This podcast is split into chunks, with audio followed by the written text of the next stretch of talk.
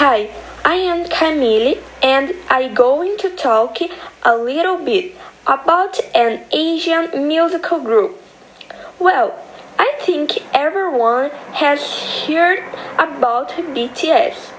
This group and several others are known worldwide.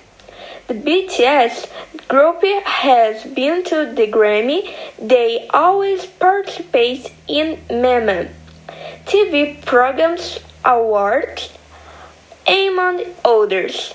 BTS has won several awards. Last year at Mama, they took all the Daesangs, which are the main awards. They have already done many collabs with several famous artists like Halsey, Charlie, Lauv, Steve Aoki, Nicki Minaj, Zara Larsson, Becky G, Charlie Puth, among others.